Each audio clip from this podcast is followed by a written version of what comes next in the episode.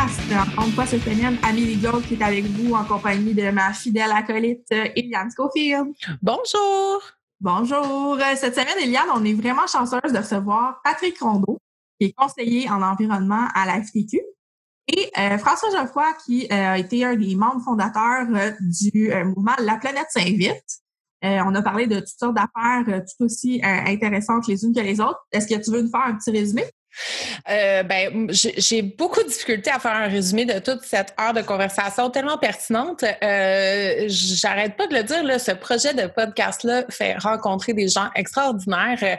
Et euh, je, je, veux dire, je sais pas, écoute, on a commencé par mettre les cartes sur table pour ce qui est de replacer le front, le front commun pour la transition énergétique versus la planète Saint-Vite versus la transition juste, puis tout le mouvement à la FTQ. Mm-hmm. On a fait un parcours, on a fait un un, survol de toutes les revendications, puis euh, comment c'est né, comment ça s'est comment ça s'est euh, comment ça, s'est produit. Puis ensuite, ben on a eu tellement de conversations intéressantes sur euh, la la place la place de, la lutte la lutte pour les travailleuses et les travailleurs et la lutte pour les changements climatiques, comment tout ça s'imbrique ensemble, puis quel rôle on peut jouer, quels moyens on a, par où il faut passer, les consultations inclusives. Bref, je capote. Oui, moi aussi, je capote. On a vraiment un épisode super intéressant. Euh, donc, n'hésitez pas à partager tout le monde. Euh, je pense que tout ce qui est question environnementale, c'est super important euh, que le plus de personnes possible soient au courant du sport. Pour amplifier. oui, c'est ça, on passe le mot. donc, n'hésitez pas à venir nous mettre un petit j'aime sur notre page Facebook, facebook.com solidaire.podcast et partager l'épisode. Absolument. Puis euh, on vous rassure, euh, malgré l'extrême qualité audio de notre enregistrement, on dirait qu'on est collé une par-dessus l'autre, une à côté de l'autre. Ceci dit, on est en distanciation, sociale, donc euh, on continue à respecter les règles de confinement de notre, notre cher gouvernement. Donc, on... On continue à respecter la distanciation et on se lave les mains. Oui, lavez-vous les mains et toussez dans votre coude. Voilà. Sur ce, bonne écoute tout le monde. On vous remercie d'être là à chaque semaine. Euh, puis, euh, ben, on vous aime fort, OK? Bonne écoute! Bonne écoute! Eliane, salut! Bonjour Amélie! Comment ça va? Ça va très bien, toi-même? Ça va très bien, merci. Hey, aujourd'hui, on est chanceuse d'avoir les invités qu'on a pour notre sujet euh, sur l'environnement, la transition juste, euh, tout ce que ça apporte euh, dans le milieu du travail puis dans la société en général. Absolument. Est-ce que tu veux présenter? Vas-y, ah! ben, parfait, j'y vais, j'y vais de ce, de ce pas. on a Patrick Rondeau qui est avec nous et François Geoffroy. donc, je vais les laisser se présenter, je pense. Parce oui, parce que je pense qu'ils ont deux parcours assez impressionnants en soi, donc on va les laisser quand même euh, se présenter. Puis euh, on souligne qu'on est super reconnaissante euh, qu'ils aient pris le temps de venir nous parler en ce samedi après-midi. Oui, clairement. Merci beaucoup. Donc, Patrick, si tu veux commencer, nous dire un peu ton parcours, puis qu'est-ce que tu fais en ce moment? Oui, ben, ça me fait plaisir. Ben, merci de l'invitation. Effectivement, je suis conseiller syndical à la FTQ, conseiller syndical en environnement et transition juste. Ça fait 20 ans que je suis dans le milieu syndical depuis janvier dernier. Donc, j'ai fêté mes 20 bougies. Euh, écoutez, moi, j'ai été euh, militant à la base. Euh, mon emploi étudiant à l'époque était chez Renaud Bré. Et finalement, c'est devenu un, détour qui est devenu une carrière dans ma vie syndicale, devenant représentant syndical assez rapidement. J'ai été dirigeant de ma section locale aussi au niveau du SEPB, des syndicats des employés professionnels et de bureaux. J'ai été un militant aussi de longue date au niveau du conseil régional de la FTQ de Montréal et euh, membre du bureau, euh, coordonnateur du réseau des délégués sociaux. Et depuis 2012, ben, j'étais conseiller régional à la FTQ, donc je m'occupais de la mobilisation nationale, coordination des campagnes comme par exemple refusons l'austérité, minimum 15, etc. Et depuis, euh, tout en portant le dossier environnement pour la FTQ et depuis novembre dernier, à temps plein sur le dossier environnement transition juste. Bien, merci beaucoup. Bienvenue parmi nous, Patrick. Oui, merci. François, si tu veux bien y aller avec ton parcours. Ben oui, Patrick a un parcours très impressionnant. Le mien, mon parcours militant est plus récent. Moi, à la base, je suis professeur de littérature.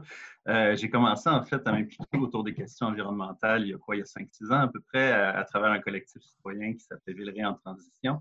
Donc, dans le contexte de ce collectif-là, j'ai mis sur pied deux ciné-clubs documentaires militants qui s'appelaient les clubs cinétiques. Donc, on, projetait chaque semaine des euh, films sur des questions sociales, environnementales, c'est suivi de débats avec des invités et tout. Euh, je me suis impliqué dans différents autres projets et puis en 2018, à l'automne 2018, autour de la campagne euh, électorale provinciale, et avec quelques amis, on a lancé ce qui était à ce moment-là la planète s'invite dans la campagne. Toute cette histoire-là, un peu folle, est partie autour d'un défi. On râlait contre le fait qu'on ne parlait pas assez d'environnement euh, dans la campagne électorale provinciale et une amie, à un moment donné, m'a dit ben, Faites quoi, François? J'avais lâché quelque chose comme l'idée ça prendrait une grosse manif pour qu'on euh, en parle. Elle m'a dit Parle-nous ça. OK. Wow Donc, ça a commencé comme ça et de manif en manif, en manif, en manif. Euh, le collectif est devenu La planète s'invite au Parlement. Il y a des collectifs cousins qui sont créés ici, dont La planète s'invite en santé, par exemple, d'autres. et ben, progressivement, on s'est mis à collaborer avec euh, le milieu syndical pour, euh, porter des, euh, pour porter des réflexions au niveau du rôle que les travailleurs peuvent jouer justement dans une mobilisation environnementale. On a commencé à faire des tournées des syndicats locaux pour porter un appel à la grève pour le 27 septembre. On, a travaillé à partir de ce moment-là avec une coalition très large dont Patrick faisait partie. Et voilà. Et alors, je suis un des fondateurs et aussi porte-parole de la planète Saint-Vite au Parlement je trouverais ça important juste de spécifier pour nos auditeurs parce qu'on entend beaucoup de Planète Saint-Vite. Donc, juste clarifier que c'est la même organisation, la Planète Saint-Vite, qui se conjugue dans différents. Euh, différentes unités. La planète Saint-Vite, euh, par exemple, à l'université, la planète Saint-Vite, c'est tout des, des sous, des, comme des sous-organisations dans votre organisation? Ben oui et non, en fait. C'est-à-dire que quand la planète s'invite au Parlement, c'est créé très rapidement. Euh, bon, la première organisation cousine qui s'est créée, ça a été la planète s'invite à l'université. On a vu euh, passer un moment donné sur les réseaux sociaux euh, un appel à une première rencontre. On est allé faire notre tour de notre côté. On a tout de suite établi des contacts. Mais très rapidement, la structure qui s'est développée, ça a été que ces organisations-là, justement, ont été des organisations cousines indépendantes euh, avec chacune leur, euh, chacune leur propre fonctionnement, mais des organisations qui collaborent et donc qui partagent un certain nombre de revendications de base et des canaux de communication constamment ouverts. Oui, ben, peut-être si je peux ajouter aussi, je vous dirais que parce que la planète s'invite au travail aussi, je vous dirais que la planète s'invite au Parlement été une inspiration euh, pour euh, se regrouper en fait par secteur euh, pour adresser la question de la crise climatique, mais en complémentarité les uns des autres. Donc, c'est peut-être la particularité. Donc, ce n'est pas nécessairement effectivement lié. D'ailleurs, la planète s'invite à l'université est devenue la Sève, mais les liens demeurent. Donc, c'est plus une inspiration du moment à la base qui permet à des acteurs qui ne sont pas des écolos, en fait, qui sont citoyens de la santé, du travail, de s'inscrire dans la lutte contre les changements climatiques. Oui, parce que quand on lit les revendications, euh, je fais le lien parce que c'est vrai que vous avez une sensibilité par rapport à contribuer à une transition juste porteuse de justice sociale. Donc, euh, dans les revendications, si vous me permettez de faire le, faire le tour pour nos, pour, euh, nos auditeurs, les revendications, c'est de créer une campagne de sensibilisation, adopter une loi climatique pour forcer d'atteindre les cibles de, du GIEC, interdire tout projet d'exploitation d'exploration en des hydrocarbures euh, et euh, créer une structure pour euh, permettre à la population de contribuer. Donc, on est, on est beaucoup plus que dans un projet écolo. On, est, on, est dans un projet qui englobe toute la société. Bien, forcément qu'on est dans un projet qui englobe toute la société parce qu'une transition écologique qui, va réussir ne peut pas se faire uniquement avec une poignée de personnes qui prennent des décisions au nom de tout le monde. Ça suppose des transformations euh, majeur au niveau de nos systèmes politiques, au niveau de nos systèmes économiques. C'est une, refondation de notre société, c'est un nouveau contrat social qu'il va falloir bâtir à un moment donné si on veut euh, réussir à aller de l'avant dans, la complexité de la société du, 20e, du 21e siècle, pardon, avec tous les problèmes euh, que, que des gens voit poindre. Euh, alors oui, c'est un projet de société global, c'est un projet de société qui doit s'attaquer évidemment à la question du climat, mais à la question des relations entre les citoyens, à la question euh, des inégalités. Et pour réussir à bâtir quelque chose, ben oui, il faut se donner des euh, canaux de discussion, des canaux de concertation communs pour s'assurer qu'un plus grand nombre possible d'acteurs participent à l'activité. question-là. Ben, absolument. Parce qu'en en fait, de notre point de vue, la crise climatique n'est pas qu'environnementale. Elle est, sociale, elle est économique et ses ramifications peuvent être très larges. Donc, elles peuvent avoir, là où on le voit aussi, là où il y a des crises climatiques, ce sont les humains qui en écopent, euh, pas le plus, parce que bon, il y a la biodiversité, mais qui en écopent au niveau social. Et on voit des inégalités sociales se creuser et à contrario de ça, là où il y a des crises sociales, on n'arrive pas à adresser la question de la crise climatique. Donc, c'est mm-hmm. clair qu'il y a un lien qui est direct entre la justice sociale et la justice climatique, mais aussi c'est une question économique parce que c'est ce système économique-là qui a produit cette crise-là. Euh, mais de s'en sortir, c'est pas simple. Donc, ça demande d'adresser aussi les questions économiques du système, des différents systèmes économiques et euh, travailler autour de ça aussi. Et euh, mais je trouve ça assez drôle parce que c'est Eliane, je crois que tu disais justice de transition juste, porteuse de justice sociale je trouve ça tout le temps drôle, en fait, de, faire la distinction entre les deux quand c'est relativement la même chose. Et je pense que c'est essentiellement parce qu'il y a une, une interprétation euh, pour plusieurs personnes que la transition juste n'est qu'une question de protection des emplois et de continuer comme on le faisait avant. Or, il y a un paradoxe là-dedans parce qu'une transition demande une transformation. Donc, on ne peut pas se transformer en continuant en faisant comme on faisait avant. Et c'est peut-être aussi parce que ça provient à la base aussi beaucoup des syndicats, mais euh, ne nous méprenons pas. la transition juste, porteuse de justice sociale, c'est un pléonasme. Vous m'amenez directement dans le sujet que je voulais aborder avec. Euh, bon, là, on, c'est pas une nouvelle pour personne. On est en plein dans une crise sanitaire, la COVID-19, euh, bon, tout ça. Euh, pourquoi est-ce que cette mobilisation-là citoyenne est si forte en ce moment pour la COVID-19, pour toute cette crise sanitaire-là? Mais quand on a fait un appel à l'aide au niveau de, l'urgence climatique et tout ça, pourquoi est-ce que la, population n'était pas derrière nous? Qu'est-ce qui explique tout ça? Pourquoi est-ce qu'en ce moment, oui, mais avant, non? Euh, puis, tu sais, je veux dire, on sait que l'urgence climatique, c'est un enjeu qui est sérieux, puis qu'il peut avoir des, conséquences tout aussi fatales que euh, pour le cas de la COVID. Là. Donc, euh, comment vous expliquez ça? Il y a plusieurs éléments. Hein. Première des choses, je pense que dire que la population n'est pas, derrière, pas derrière nous, on l'a vu le 27 septembre, c'est parfaitement faux. La population est là. Euh, ceux qui répondent un peu moins à l'appel, c'est euh, les dirigeants des grandes entreprises et les États qui sont un peu plus lents à bouger. Euh, il y a plusieurs raisons pour ça. Il y a évidemment le fait que bon, la, la, COVID tue des gens maintenant à très court terme et de façon immédiate et visible.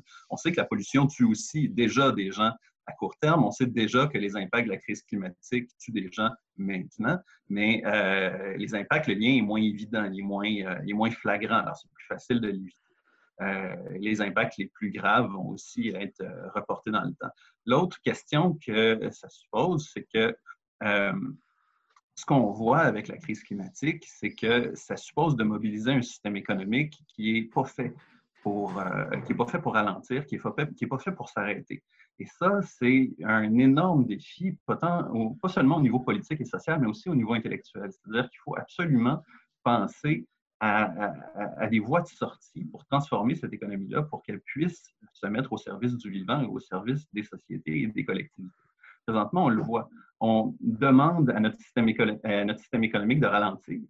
Et euh, ça craque de partout. Tout menace de s'effondrer. On sait que même si on n'est pas vraiment prêt à sortir de la pandémie, il y a une pression énorme venant des milieux financiers et entrepreneuriaux notamment pour redémarrer l'économie au plus vite parce que c'est un château de cartes. Un système qui n'est pas fait pour se mettre sur pause. Or, on voit que, on, sait en fait que la crise écologique va nous demander de remettre en question nos habitudes, nos habitudes de consommation, de freiner avec notre tendance à la surconsommation, on voit que ce système économique-là est incapable de s'adapter à une baisse de la consommation. La, crise de la pandémie en est une preuve évidente. Alors, il faut trouver des façons de euh, transformer ce système économique-là. Par quoi ça passe? Eh bien là, ça passe par toutes sortes de façons. Euh, ça passe probablement par une, euh, diminution des rapports de force à l'intérieur de ce système économique-là. Présentement, toute la force, ou en tout cas une grande partie de la force, est entre les mains des actionnaires, des investisseurs et euh, pas suffisamment entre les mains des travailleurs, entre les mains des citoyens. Donc, ça passe peut-être par une collectivisation des entreprises ou par des systèmes de co-gestion, ça passe peut-être par là. Ça passe évidemment par l'importance de renouer avec le concept d'État-providence, par euh, l'importance de euh, taxer et d'imposer ceux qui sont d'une part, en grande partie responsables de la crise, donc les grandes entreprises, et de s'assurer donc qu'elles font leur juste part dans, dans, dans, la crise qu'on traverse présentement, mais dans celle qui s'en vient aussi. Moi, je pense qu'il faut être prudent aussi de, comparer les deux crises euh, comme si elles étaient semblables parce qu'elles ont des liens. Euh, c'est indéniable, mais elles ne sont pas pareilles. Euh, c'est quand même, là, on a une crise qui est d'ordre sanitaire et il y a des liens avec l'environnement. C'est relativement prouvé sur la propagation, sur la contagion, etc. Mais ultimement, c'est une crise qui a demandé une, réponse immédiate. tandis que la transition énergétique, bon, on ne la voit pas comme demandant une une réponse immédiate de cet ordre-là du jour au lendemain. On est dans un principe de transition, mais naturellement, le plus de temps qu'on attend pour faire cette transition-là, le plus brutal sera cette transition-là qui pourrait ressembler à ça. Donc, il y a, des nuances à faire à ce niveau-là. Euh, mais ce qui est fascinant dans tout ça, c'est de voir à, quel point, moi je l'amènerais sur le niveau de, la volonté politique, euh, que quand il y a une volonté politique, euh, toutes les barrières qu'on se met pour empêcher d'agir n'existent plus. Donc, c'est assez fascinant et que la population est relativement solidaire derrière ça moi, je dirais que la population est mobilisée. Pourquoi elle n'est pas autant sur l'environnement? Ben, je ne sais pas si elle est mobilisée ou effrayée en ce moment. Là. Je ne suis pas sûr que les gens sont nécessairement mobilisés. Là. Je pense qu'ils suivent les mots d'ordre. Et à un certain point, ça fait quasiment peur euh, de voir euh, des, des, des, directives quasi dictatoriales par moment et les gens qui obéissent tout simplement quand on est dans un déni démocratique total et absolu. Moi, moi ça me fait un peu peur là, dedans je comprends. on, reconnaît l'urgence, on reconnaît l'urgence, puis le travail que les gouvernements font, ça, ça va, mais il y a quand même un problème démocratique en ce moment assez grave. Euh, ça, c'est la première des choses et ça, ça devrait être établi tant qu'à moi bien avant euh, le redémarrage de l'économie, mais de nos structures démocratiques, ça presse. Donc, mmh. il y a, ce niveau-là. Donc, il faut faire attention entre les, entre les liens entre les deux. Là où elles se rejoignent, c'est au niveau de la résilience.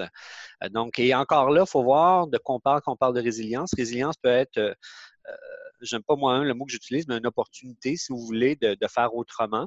Mais il ne faut pas dire que la crise est une opportunité parce qu'il y a des gens qui en souffrent de façon importante.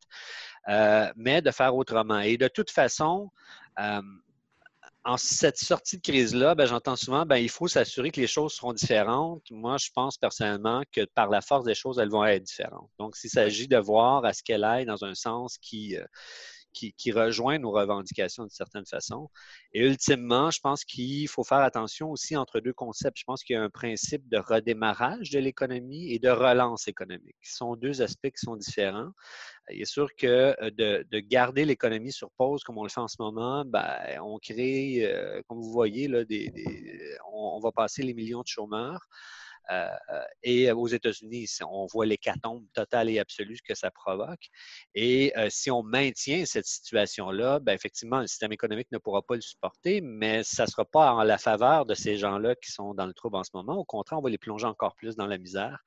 Euh, ce qui nous sauve au Québec, c'est probablement notre filet social, le modèle social du Québec pour l'instant.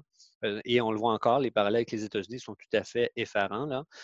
quand on voit juste le, président Trump qui, dans les derniers jours, a appelé à certains États à se rebeller contre le, confinement et de, oui, qui appelait carrément le deuxième amendement qui est le droit aux armes. Euh, c'est complètement fou. Bon, on est, on est ailleurs, ben, on voit qu'on a un système social qui nous a euh, aidés à, mais on se rend compte aussi à quel point il est partiellement adapté, que notre système économique ne supporte pas une telle crise. Donc, il faut absolument que cette crise-là serve de leçon, se dire il va falloir être mieux préparé et ça, ça demande de re-questionner le monde dans lequel on est.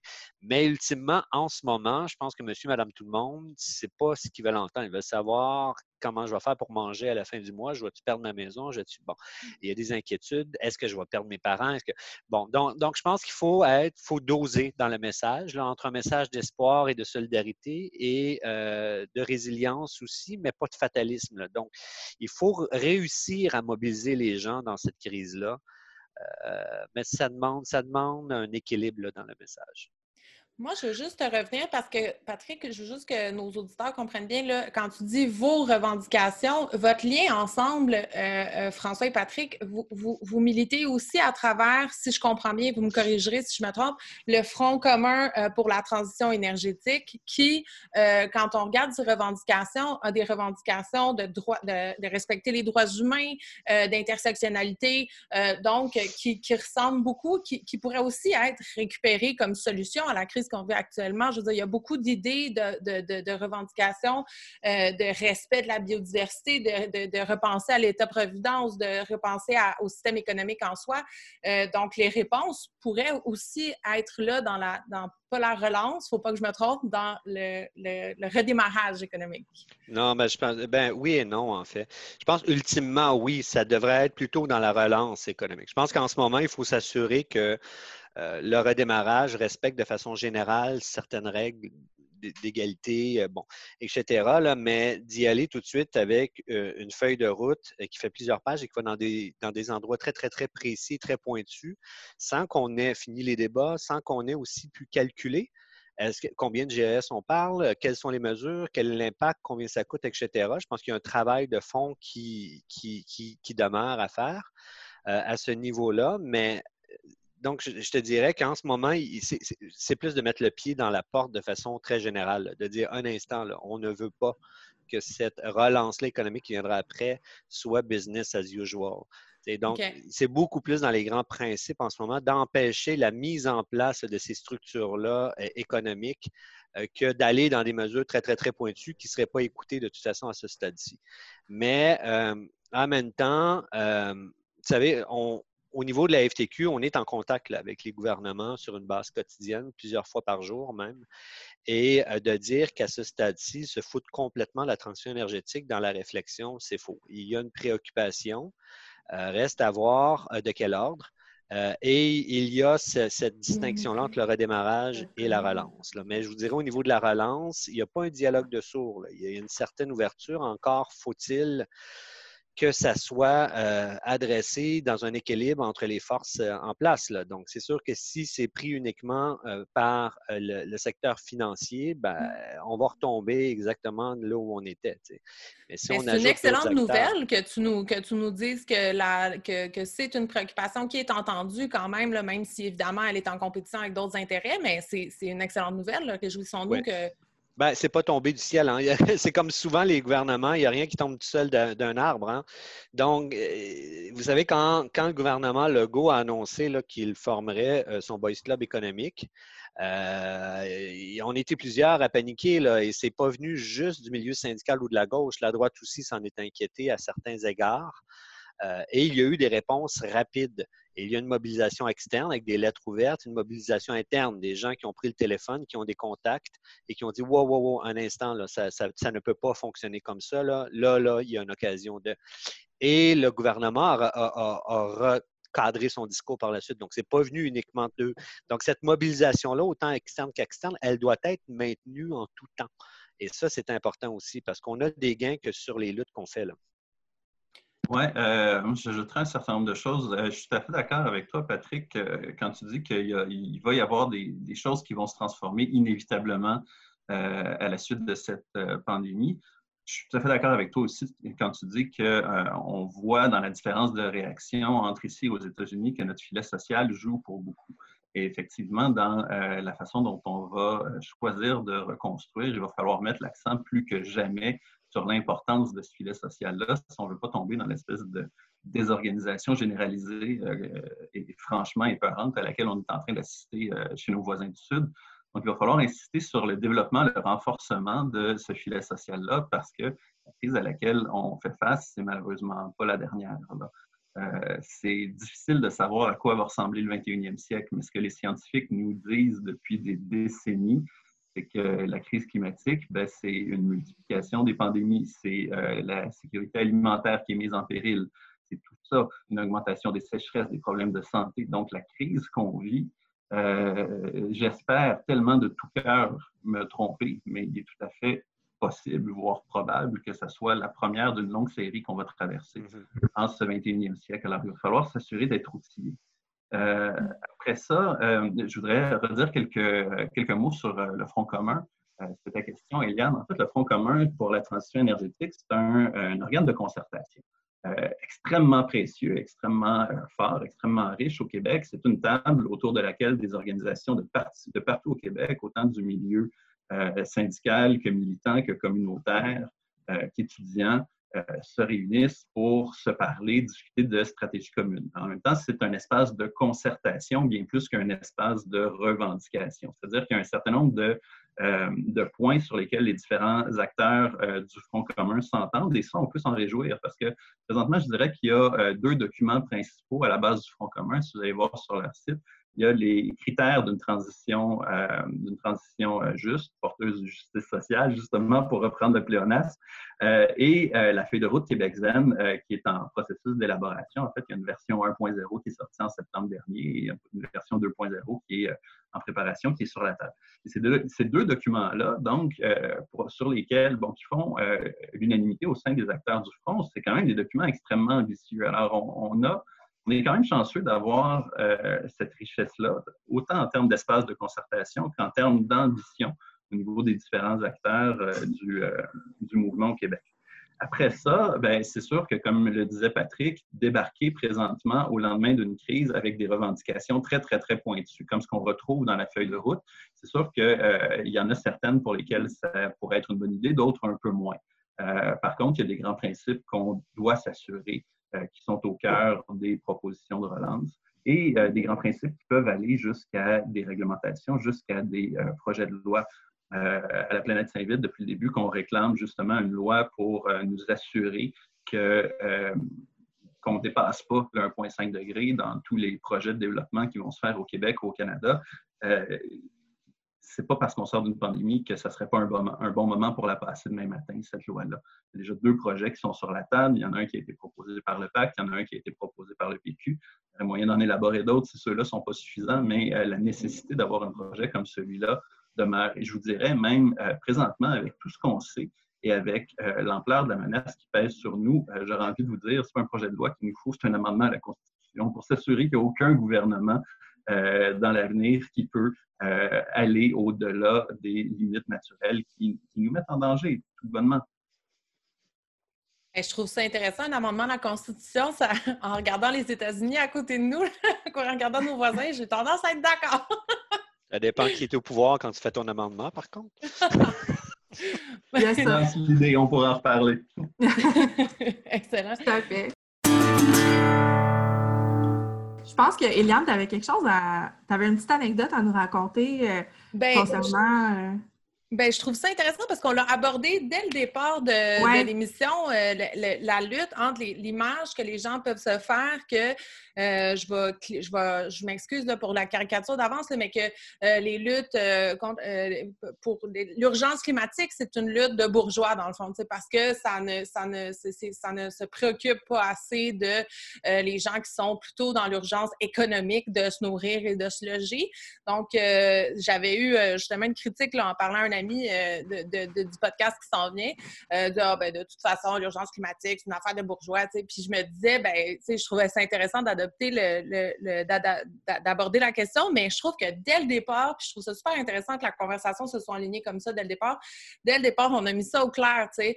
Euh, puis je pense que n'importe qui qui se pose la question, si on va, si vous allez voir justement dans le document du Front commun pour la transition énergétique, les préoccupations des droits humains, de la sensibilité aux, communautés autochtones, euh, de la biodiversité. Il y, a des, choses tellement. Il y a l'intersectionnalité aussi qui est mentionnée. Je trouve qu'il y a des enjeux extrêmement importants à voir dans un document euh, quand on parle de transition énergétique parce que justement, ça ramène, ça prouve que le mouvement a des réflexions inclusives, qu'on que, se donne les moyens d'avoir une solution inclusive. Donc, euh, ben, c'est ça, j'ai pu, on y a répondu dès le départ. C'est merveilleux. Mais il y a un danger là-dedans, par contre. Il y a un danger qui est important. Parce que euh, je ne l'avais jamais vu sur l'embourgeoisement de, cette lutte-là. c'est une drôle de façon de l'amener, mais effectivement, c'est une façon que je reconnais. Euh, il, demeure que le danger dans tout ça, c'est que des gens intellectualisent beaucoup la lutte au changement climatique la Mhm. rendre inaccessible dans le langage et dans la réflexion et qu'on oublie que euh, nous vous avons fait un cheminement vers ça que d'autres ne font pas. Et qu'à un certain moment donné, on arrive avec une vérité marteau en disant quasiment, ben, t'es cave si tu si tu comprends pas. Euh, et c'est comme ça, du moins, que les gens le perçoivent. Et ça, ça disloque euh, les luttes. C'est quelque chose qu'on voit beaucoup dans le mouvement syndical quand il y a des réflexions qui sont très poussées euh, et que les gens n'y ont pas pris part. Il est normal qu'ils ne le comprennent pas nécessairement comme nous, on le comprend. Et ça, c'est important et je crois que la clé derrière ça, il faut en tout temps garder accessible cette lutte-là. Euh, inclusive, ça signifie pas j'ai pensé pour eux comment est-ce que je peux les inclure. Ça signifie d'aller les voir et avoir cette discussion-là avec eux. Et ils vont vous le dire comment est-ce qu'ils veulent être inclus. Là. Que ce soit des travailleurs, euh, peu importe le niveau de salaire, que ce soit des autochtones, peu importe. Euh, et ça, c'est quelque chose qu'on oublie. Et des fois, dans l'urgence climatique, on se dit, ben, on n'a pas le temps de, on n'a pas de temps à perdre. Il faut aller vite, vite, vite. Mais au contraire, si on veut que cette lutte-là soit porteuse justement de justice sociale, il faut impliquer rapidement les gens qui vont subir le plus les impacts et qui sont possiblement les plus réfractaires en ce moment. Euh, c'est pas parce qu'ils sont caves ou ils comprennent pas, c'est que probablement il y a quelque chose quelque part où le message ne passe pas et il faut l'adresser. C'est pas de, de- catégoriser ces gens-là, les mettre de côté, sa voix de côté en disant, bah, eux, on ne peut pas travailler avec eux autres. Concentrons-nous sur, sur nous. Et là, on devient dans un cercle d'initiés qui, euh, où le message ne passe pas. Donc, il faut, faut faire attention là, dans, dans ces réflexions-là aussi. Oui, parce qu'il faut aussi souligner qu'il y a des revendications puis des objectifs, des idées de, de- de chemin à prendre qui, eux, incluent euh, les personnes plus vulnérables, mais que dans les moyens, il y a les moyens aussi, puis que les moyens ne peuvent pas nécessairement être accessibles à tous. Par exemple, quelqu'un qui est en situation de vulnérabilité puis de précarité, euh, qui euh, se préoccupe tous les, tous les premiers du mois de payer son loyer, euh, c'est c'est pas nécessairement sa préoccupation, c'est pas le nombre de GS puis le GIEC, puis donc il y a, peut-être une compréhension. Effectivement, il y a peut-être une, éducation populaire à faire, ben, à continuer à faire parce qu'évidemment on le fait, fait présentement, je crois. Euh, mais il y, a une, éducation populaire à continuer à faire là-dessus, euh, pour pour briser ce, cliché-là, là, parce que je, je dois dire que probablement que le pacte euh, et la signature du pacte n'a pas aidé non plus cette image de, gens qui se préoccupaient, qui avaient le privilège d'avoir le temps de se préoccuper de ça. tu sais. Donc, il y a peut-être euh, un petit, euh, euh, chemin à faire là-dessus. Je sais Ouais, pas. certain ben- que- il est certain aussi que quand les solutions ne sont pas à la portée des gens, quand on leur mâche des solutions toutes faites, euh, c'est aussi problématique. Je prends Mm. l'exemple, par exemple, là, et on m'a dit dernièrement, ben, ce n'est pas eux autres qui vont me faire pleurer, mais les travailleurs d'une raffinerie. Tu sais, je veux dire, euh, à un certain point, si on n'adresse pas cette question-là avec eux, et qu'ils ne voient pas de solution et qu'ils sont plutôt démonisés, pointés du doigt en disant tu es le problème, tu es le diable, tu viens de l'enfer, euh, tu nages dans le pétrole puis t'aimes ça. Euh, et qu'on a cette image-là d'eux sans nécessairement avoir ce dialogue-là et discuter solutions avec eux et que la seule solution qu'on a, ben, c'est de les démoniser puis de s'assurer qu'ils perdent leur emploi on ne va pas nulle part. Et là, je donne un exemple précis, mais il y en a là, une tonne comme ça. Donc, il y a aussi un aspect de bâtir des solutions avec les gens qu'on considère étant, entre guillemets, problématiques ou dans des secteurs, c'est pas eux, en fait, dans des secteurs problématiques. Il faut faire la distinction entre le travailleur et le secteur. Ça, c'est très important aussi. Ouais, il y a plein de choses, il y a plein de choses dans ce que, ce que Pat dit sur lesquelles j'ai envie de rebondir. C'est vraiment intéressant comme enjeu parce que c'est vrai que c'est une question centrale, une question capitale. Euh, effectivement, parler à ces travailleurs-là qui, euh, pour certains, ne demandent pas mieux justement que de, voir, euh, que, que- que de se voir donner les outils pour, pour, pour- pour travailler à des solutions qui, au lieu de scraper l'environnement, vont l'améliorer. Euh, le premier exemple qui me vient en tête, c'est euh, le regroupement Iron and Earth en Alberta qui regroupe des travailleurs euh, du secteur des sables bitumineux qui réclament une conversion de leur secteur, qui sont en train de se mobiliser eux-mêmes pour s'assurer qu'on leur donne la formation pour travailler dans du renouvelable, par exemple. Euh, une formation qui, pour certains travailleurs, peut être importante, pour d'autres, peut l'être beaucoup moins. hein. Je veux dire, on a besoin de soudeurs pour souder des pipelines, on va en avoir besoin aussi pour souder des éoliennes. Euh, des fois, la reformation n'est pas si importante que ça, la requalification. Donc, il y a ça. Euh, quand on parle, quand tu parles d'embourgeoisement aussi euh, de, la lutte, euh, moi, ça me fait penser, je, pense qu'il y a, le mouvement se bat contre, bon, évidemment, toute une propagande, notamment d'une part, de, notamment de l'industrie pétrolière, c'est sûr, mais aussi peut-être une maladresse de certains, de certaines organisations à certains moments qui ont mis beaucoup, beaucoup, beaucoup, beaucoup l'accent sur la responsabilité individuelle dans la lutte au changement climatique. Et ça, effectivement, c'est quelque chose contre quoi aujourd'hui il faut se battre, c'est quelque chose qu'il faut détruire. Parce que c'est sûr que quand tu as de la misère à payer ton loyer, te faire dire ben, achète bio à partir de demain matin, même si ça va deux fois plus cher, dis fuck you. non, mais c'est juste ça que tu as envie de dire. Puis évidemment, tu ne te sens pas inclus. Évidemment, tu te sens rejeté de cette lutte-là, puis tu as l'impression qu'on te regarde de haut. Euh, par contre, à partir du moment où euh, on te dit, ben regarde, c'est peut-être juste pas normal que tu ne sois pas euh, présentement que la seule nourriture que tu puisses te permettre, c'est une nourriture qui est vendue à rabais parce qu'elle est shootée aux pesticides. Euh, que ça pourrait peut-être être le fun qu'on se mette ensemble pour réclamer euh, des réformes importantes au niveau de l'agriculture et euh, pour subventionner peut-être les producteurs bio de façon à leur permettre de te vendre une nourriture à un prix compétitif puis qui n'aura pas un impact dommageable sur ta santé, sur celle de tes enfants. On serait peut-être en business. Euh, donc, c'est sûr qu'il faut, euh, travailler, à, euh, travailler à, transformer le discours, à transformer ces mauvaises perceptions-là. il faut travailler aussi à mettre sur place des mécanismes démocratiques, des, des, mécanismes pour prendre les décisions tout le monde ensemble, comme le disait Patrick. Et en ce sens-là, ça, ça fait effectivement partie des réflexions qu'on a au sein du mouvement. On parlait euh, juste avant le début de la crise, euh, d'essayer de lancer un espèce de euh, faux qu'on se parle écolo pour faire une tournée des régions pour aller recueillir des, des, impressions, des suggestions, des idées. Moi, je pense que c'est de ça qu'on a besoin au Québec. C'est sûr que dans un contexte de confinement, c'est plus dur.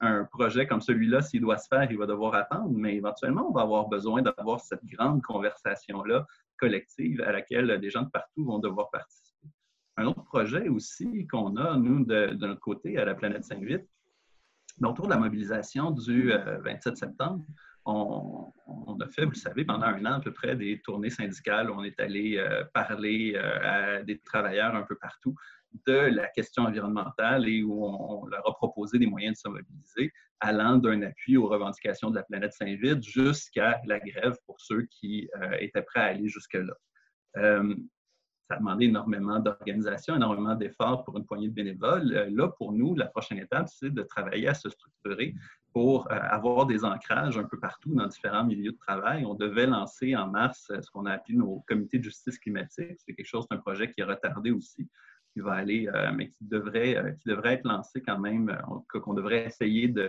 de faire naître peut-être un peu plus lentement dans les prochains mois. Donc, l'idée pour nous, c'est de créer des euh, comités de travailleurs dans différents milieux de travail parce qu'on sait que les exécutifs, euh, les exécutifs syndicaux sur les milieux de travail, même s'ils sont souvent pleins de bonne volonté, même si souvent ils ont envie de prendre cette lutte-là à bras-le-corps, ben, ils sont débordés par euh, la protection des conditions de travail de leurs travailleurs, par les luttes très, très, très immédiates auxquelles ils sont confrontés. Alors, souvent, ils n'ont pas l'espace.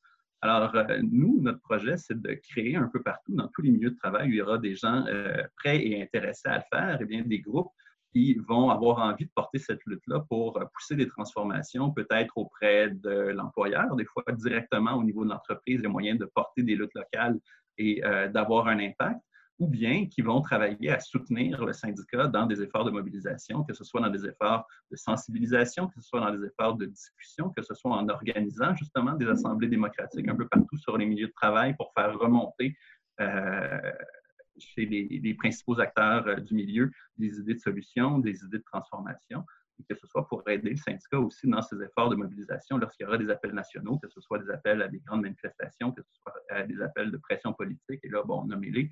Euh, tous, les, tous, les outils, euh, tous les outils traditionnels du militant seront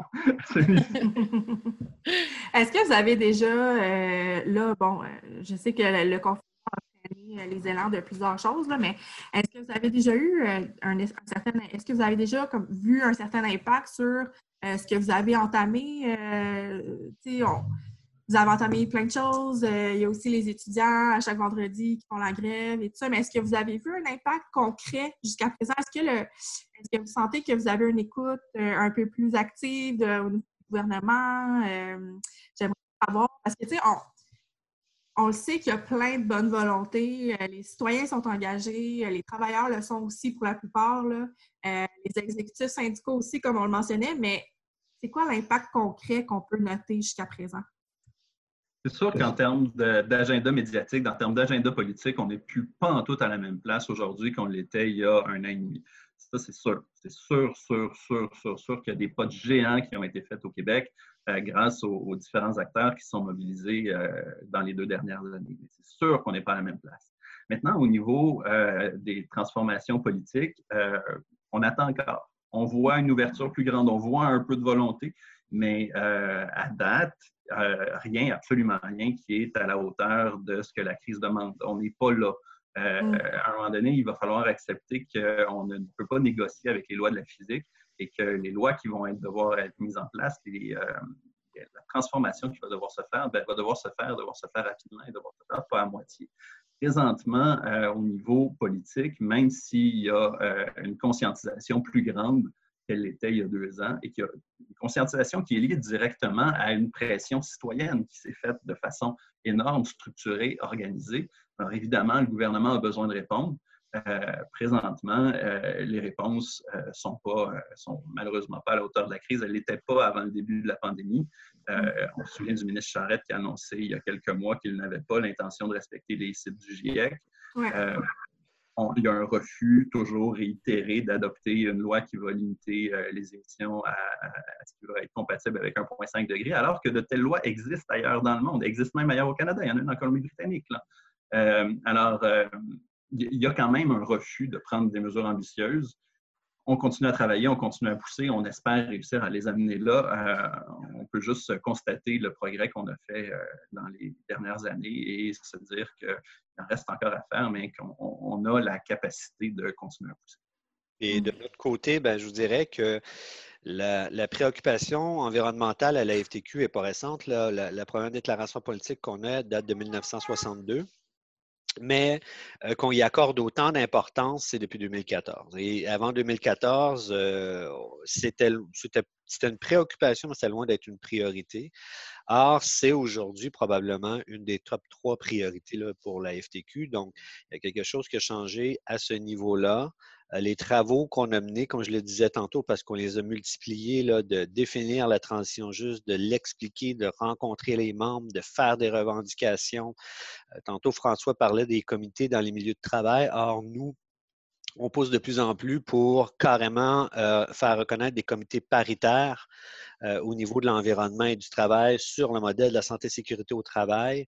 Euh, c'est des discussions qu'on n'aurait pas cru possibles il y a à peine deux ans et qui maintenant trouvent un certain écoute au niveau du gouvernement. pas encore écho, là, et pas au point d'avoir des résultats, mais c'est quelque chose où il n'y avait aucune écoute qui est, maintenant présente. Donc, ça, on se dit, ben, il y a quelque chose d'intéressant là-dedans. Et on voit que nos membres sont de plus en plus préoccupés, euh, s'engagent, ont plus de facilité à discuter de cet enjeu-là. Euh, et euh, par exemple, dans la dernière année, et là, bon, ça a été coupé, c'est un beau coït interrompu là, à cause de la COVID, mais je veux dire, j'ai été invité là, dans une multitude d'assemblées générales, colloques, etc., où la plupart des syndicats de la FTQ en faisaient leur priorité pour 2020 ça, euh, connaissant le monde syndical, de décider euh, que c'est une priorité euh, et qui sont relativement tous entendus là-dessus et qui ont un appétit, une soif, c'est ça n'arrive pas tout le temps. Habituellement, ils ont des. Disons-le, c'est un miracle. Ils ont, des, ben, ils ont des préoccupations propres à eux parce que la FTQ est une fédération de syndicats indépendants. Donc, chaque syndicat est libre de, de faire ce qu'il veut et a son propre, sa propre personnalité. Donc, c'est qu'il y a quelque chose qui se passe à ce niveau-là.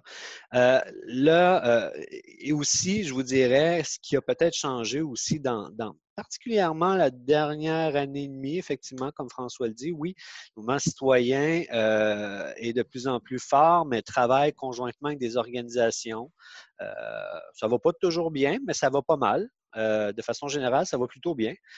et cette pression-là, elle est importante. Mais je pense que ceux qui ont une influence auprès du gouvernement ou des lignes directes ont leur rôle à jouer aussi. Et je vous dirais, si on en parle moins, mais l'ensemble de ces organisations-là, depuis 2018, on se concerte de plus en plus et on ne s'est jamais autant concerté que dans la dernière année pour avoir des messages qui vont dans le même sens. C'est ça, c'est important. Ça signifie pas avoir le même message nécessairement dans les mêmes mots, mais d'avoir des messages qui vont dans le même sens. Donc, il y a une complémentarité invisible, peut-être qu'on ne voit pas, mais il y a un travail qui se fait aussi à ce niveau-là entre ces acteurs-là qui ne se parlaient pas nécessairement avant. Mais on a commencé à le faire. Et ça donne, à mon sens, des résultats parce qu'en bout de ligne, je pense que ce qu'on a de plus important à faire, c'est autant à l'interne qu'à l'externe, c'est d'amplifier et de multiplier les voix qu'on peut avoir en allant dans le même sens, mais chacun en ayant son propre, j'ai juste wording en anglais, c'est ses propres mots, si vous voulez. Oui, puis j'insiste sur euh, l'importance et la place que le Front commun occupe dans, dans ça. On est chanceux d'avoir sur Québec cette organisation-là, justement, qui est un espace de, discussion, de concertation euh, extrêmement riche.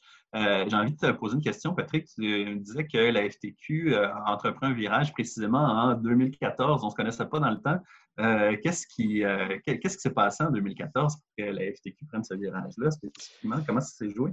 Bonne ben, question. Il y a eu, il y a eu dans, dans, un conseil général, probablement en 2013 ou dans ces eaux-là, une résolution d'appuyer le renversement de la ligne euh, Enbridge, la 9B d'Enbridge, où euh, il y a eu un débat. Et euh, un débat euh, émotif entre des gens qui sont allés au micro en disant ben là, il y a des préoccupations environnementales. C'est peut-être la première fois, moi, que je l'entendais aussi ouvertement. Et des gens qui représentent ce secteur-là qui n'étaient pas habitués de se faire rabrouer, qui ont réagi assez émotivement aussi. Donc, euh, c'était un peu un point de départ. Et il y a eu aussi en même temps, on avait une lutte là, au niveau des papetières, une campagne lancée de boycott par Greenpeace sur l'approvisionnement en papier euh, mm-hmm. qui euh, faisait beaucoup de mal aux papetières au Saguenay-Lac-Saint-Jean. Donc, et qui nous empêchait en fait d'adresser cette question-là. Fait on s'est dit, bon, ben, prenons le diable par, par les cornes. Ce qu'on a fait, c'est lors du Forum social des peuples auquel on était organisateur en 2014 à Ottawa, qui se voulait, qui, avait comme objectif de renverser le gouvernement Harper, ni plus ni moins.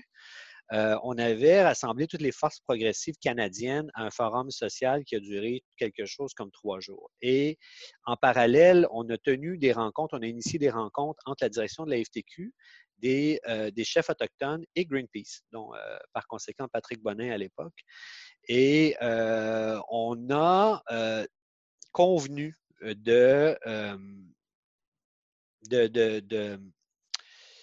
d'apaiser les tensions, si vous voulez, euh, et de sortir un peu dans cet antagonisme-là entre l'emploi et l'environnement. En se disant, ben, peut-être qu'il faut euh, faire mieux. Et on s'est simplement entendu au début à dire, ben, écoutez, de part et d'autre, quand on va faire une sortie qui risque de vous faire réagir, on va vous, on va vous en informer avant. Donc, ça a été aussi simple que ça. Et par la suite, ben, euh, quand on a commencé à parler un peu plus d'environnement, bon, on s'est rendu compte qu'on n'était pas les experts sur la question nécessairement, autant que d'autres l'étaient. Donc, on a commencé à consulter les groupes environnementaux, Greenpeace en tête, et euh, de fil en aiguille, c'est devenu un partenariat. Là. Donc, euh, et on est devenus des alliés dans cette lutte-là. Et ça nous a permis, particulièrement dans un sommet qu'on a organisé en 2015 après la marche Action Climat à Québec, on avait organisé un colloque, un forum sur la transition juste d'une journée et à la fin de la journée, les deux organisations, la FTQ et Greenpeace Canada, dans, ce cas-là, euh, s'étaient mis au défi de l'un parler plus des emplois et de l'économie et l'autre parler plus de justice climatique. on a relevé le défi de part et d'autre. Et ça nous a permis de, défaire ce nœud-là et de commencer à avancer. Ça, c'est la première des choses. La deuxième des choses, ça a été la COP 21 euh, à Paris. Euh, c'était notre première participation comme telle dans une COP euh, active. Et le secrétaire général de la FTQ à l'époque, Serge Cadieux, était présent à la COP et a compris aussi l'ampleur du, défi et de l'enjeu. Et on est revenu euh, de la COP en se disant, bon, ben non, ben, ça ne peut pas continuer comme avant. Donc, on a mobilisé euh, les, forces de la FTQ, du Fonds de solidarité de la FTQ aussi, pour organiser une tournée en 2016 de dialogue avec nos membres euh, et dans cette, tournée-là régionale, dans chacune des régions du Québec, on a bâti avec eux et avec elles la déclaration politique qu'on a adoptée en 2016, qui est notre pièce maîtresse de lutte des changements climatiques. Et on est allé probablement beaucoup plus loin qu'on l'aurait imaginé parce qu'on a ouvert le dialogue avec eux au lieu d'essayer de comprendre qu'est-ce qui pourrait passer et, où la barre. Mais les, nos membres nous ont dit non, non, la barre est plus haute que vous le pensez. Fait que ça, nous a permis de faire ça. Fait la genèse se tourne et tourne un peu autour de ça. C'est quand même incroyable de voir le progrès effectué Euh, parce qu'aujourd'hui, je veux dire, la transition juste, puis le discours sur l'environnement, la FTQ, là, pour, euh, pour pouvoir en témoigner, là, Amélie puis moi, on, le voit, il est présent, il, est là, c'est normalisé.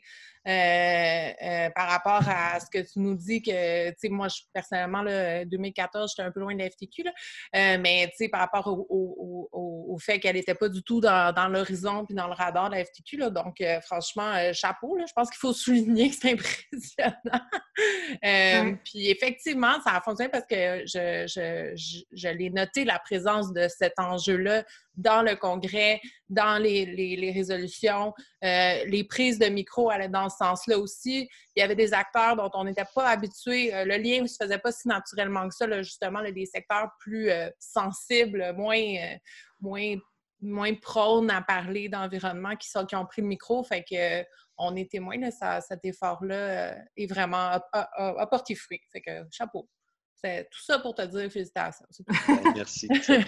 Mais, Moi, je trouve ça, oui je trouve ça intéressant parce que euh, c'est tout le temps un peu délicat aussi quand on est une entité comme la FTQ parce qu'on a des représentants, je pense spontanément à ESCA, qui en bouteille de, l'eau. Euh, on est comme, ben là, bas les bouteilles d'eau, euh, machin. Et puis là, tu as la gang d'ESCA qui est comme, oui, mais nous autres, c'est nos jobs, sais. Fait que pense à nous aussi.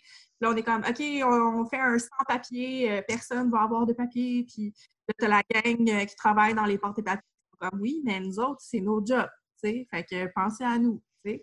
Fait que c'est tellement un balai, tu sais, puis c'est « oh, un beau chat! » Je m'excuse, je te... Ah, OK. Je suis désolée, je me, je me fais déconcentrer. Il y a un chat qui est passé dans l'écran. Bon.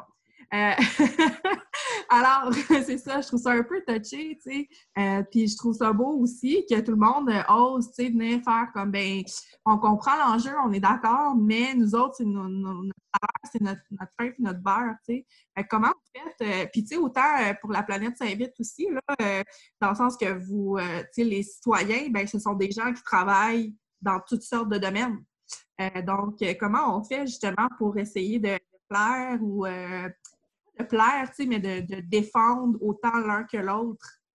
Ben, c'est le même principe que je disais tantôt. Et On a produit à la FTQ un guide sur la transition juste et on a défini la transition juste en cinq étapes très précises. Mais ultimement, euh, il y a deux façons de voir la transition juste. Et nous, on l'a défini comme la transition juste préventive et la transition juste réparatrice. Et malheureusement, ce qu'on voit dans le sphère public souvent, c'est la transition juste réparatrice. C'est-à-dire que comment est-ce qu'on peut atténuer l'impact des pertes d'emploi dans les milieux de travail. Ah, on va dire mm-hmm. ça à n'importe quel membre de la FTQ, il va dire, Chris, si je paye des cotisations, c'est pour, que tu me dises comment je vais perdre ma job. Arrange-toi, je ne perds pas ma job. C'est aussi cru que ça, mais c'est ça qu'on a et ils ont tout à fait raison. Et il faut absolument qu'on adresse cette question-là avant d'en arriver là et voir comment est-ce qu'on peut atténuer les impacts des changements climatiques sur les emplois tout en luttant contre les gaz à effet de serre, qui va aboutir systématiquement à trois choses, une transformation, une création ou une perte d'emploi. Euh, mais on n'adresse pas la question de la perte d'emploi en premier. Mais ultimement, ben, ces gens-là, euh, souvent, comme je prends le cas des cimenteries, on a beau mettre n'importe quel expert universitaire, la Polytechnique, pour nous dire comment est-ce qu'on pourrait faire du ciment autrement.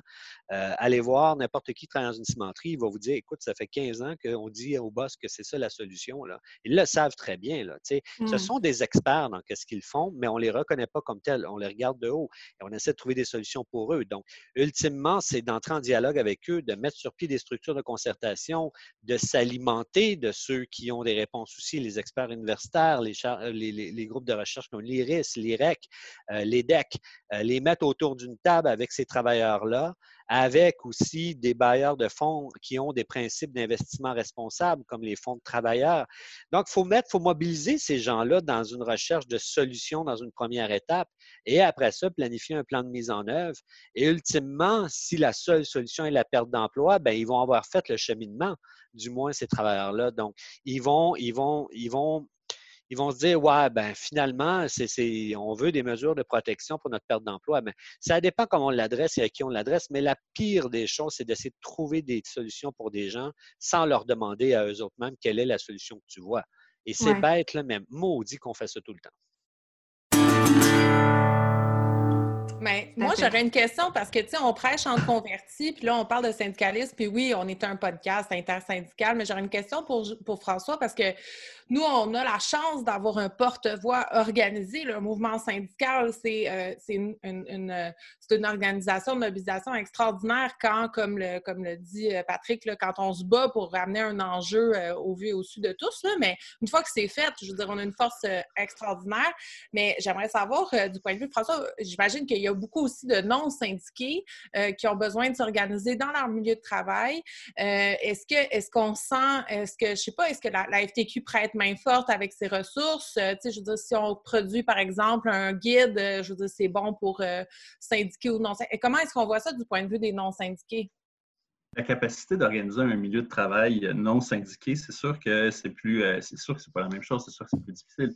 il y a une raison pour laquelle, dans nos efforts de mobilisation pour le 27 septembre, on a fait la tournée des milieux syndiqués d'abord et avant tout, parce qu'on savait qu'il y avait déjà des structures en place, déjà des organisations euh, en place qui euh, facilitait la mobilisation et qui permettait de prendre une décision collective. Comment tu organises un vote de grève dans un milieu non syndiqué, euh, ça peut se faire. Pas les mêmes implications légales. Je veux dire, ça devient à ce moment-là un vote collectif d'arrêt de travail avec pas de protection, avec pas de structure pour faire face aux répercussions, ça devient complètement autre chose. Alors, c'est sûr que c'est plus difficile de s'organiser dans un milieu non syndiqué. Euh, c'est sûr aussi que dans un milieu non syndiqué, les moyens d'action ne sont pas les mêmes. Par contre, quand on parle de euh, participer à une mobilisation, de participer à une lutte, quelle qu'elle soit, euh, pour nous, la réflexion qu'on se fait, c'est que si on veut rejoindre un maximum de personnes possibles, il faut s'appuyer sur des structures existantes. Le syndicat en est une, en est une mais un lieu de travail, quel qu'il soit, c'est des structures, c'est des rapports amicaux, c'est des rapports de confiance. Et il y a moyen de euh, construire des structures à l'intérieur de ces milieux-là qui ne sont pas exactement les mêmes, qui ne fonctionneront pas exactement de la même façon. Et l'idée de lancer des comités de justice climatique, ben, c'est une façon aussi de répondre à l'absence de syndicats dans bien, des milieux qui ont envie de participer à cette lutte-là et qui ont envie de euh, développer des, moyens d'organisation euh, ensemble.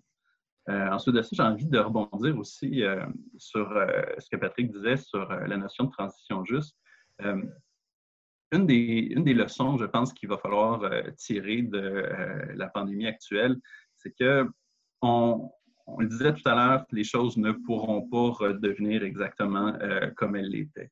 Présentement, on est dans un système où les priorités de production, de consommation, où une bonne partie, en fait, de l'organisation sociale a été dictée par les lois du marché, par des intérêts privés qui ont décidé qu'on produirait des bouteilles en plastique, par exemple, même si ce n'est peut-être pas une priorité sociale.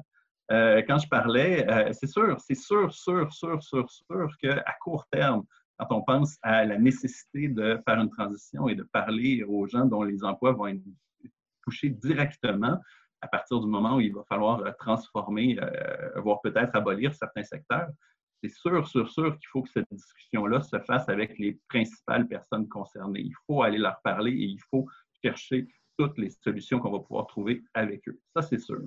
Par contre, à long terme, il faut aussi réfléchir à une façon de ne pas tomber dans les mêmes pièges. Et ça, ça veut dire, et, je pense que présentement, euh, la crise actuelle et la crise écologique, en fait, toutes les crises qui se profilent en ce début du 21e siècle nous montrent une chose, c'est que les lois du libre marché à tout craint ne permettent pas de créer une économie euh, respectueuse du vivant et du bien-être euh, général, tout simplement. Et ça, à un moment donné, il faut l'avoir, cette réflexion-là. Euh, l'idéalisation du libre marché, j'espère qu'on va finir par en sortir si, si la pandémie n'arrive pas à sonner d'alarme par rapport à cet enjeu-là, je ne sais pas ce qui va arriver. Plus que jamais, on voit la nécessité euh, d'une planification étatique et euh, plus que jamais, on voit la nécessité, à cause justement des dérives qui commencent déjà à se profiler au niveau de la planification étatique, ben, d'une balance démocratique forte. Et donc, d'acteurs organisés non seulement pour faire pression sur le gouvernement, mais pour participer, euh, comme le proposait Patrick, aux prises de décision nécessaires. Euh, le temps file, tout le monde. Euh, malheureusement, on n'avait euh, qu'une heure top chrono pour se parler. Est-ce que vous aviez une petite chose à rajouter en terminant, Patrick ou, François? Écoutez, rapidement, ben, de vous remercier pour ce podcast-là. Je pense que ça, ça mériterait même d'autres podcasts. Merci, vous faites un job extraordinaire. D'ailleurs, je n'ai jamais eu la chance de vous le dire. ce podcast-là est, nécessaire dans l'éducation populaire pour entamer le dialogue. Donc, merci beaucoup à vous. Et euh, je vous dirais, ben, ça s'inscrit exactement, peut-être comme mot de la fin, que plus que jamais, il faut amplifier et multiplier nos voix euh, pour, euh, si on veut, un réel changement comme on le veut. Ben, merci beaucoup. Mon Dieu, c'est touchant. Mais Patrick, quand tu veux, on va se refaire ça. Si François veut, on se fait une, part 2, part 3, part 4, euh, autant que vous voulez. À fait partant pour qu'on fasse une suite n'importe quand. Moi aussi, je tiens à vous remercier euh, vraiment beaucoup. Moi, je découvre euh, le podcast. Je vais clairement aller voir ce, que, ce que vous faites depuis longtemps, d'après ce que j'entends. Alors, je vais clairement aller voir ça. Je suis très, très, très intéressé à poursuivre cette discussion là et très intéressé surtout à réfléchir euh, avec vous et avec tous ceux qui le voudront à comment est-ce qu'on va relancer la mobilisation dès qu'on va pouvoir mettre les pieds dehors. On va vous donner un coup de main avec plaisir. Certainement. Merci beaucoup d'avoir été euh, avec nous. Euh, puis, ben, on se donne rendez-vous pour une prochaine fois. Je pense que c'est. à bientôt. Merci, à bientôt.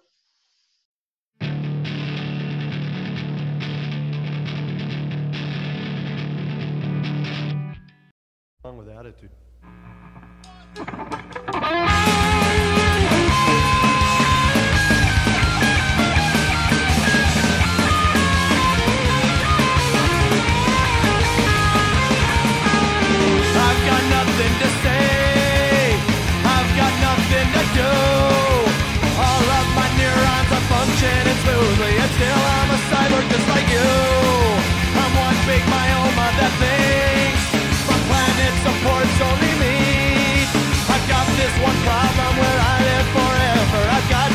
short time to see. The modern man, evolutionary betrayer. Modern man, ecosystem destroyer. Modern man, destroys self and shame. Modern man, pathetic example of Earth's organic.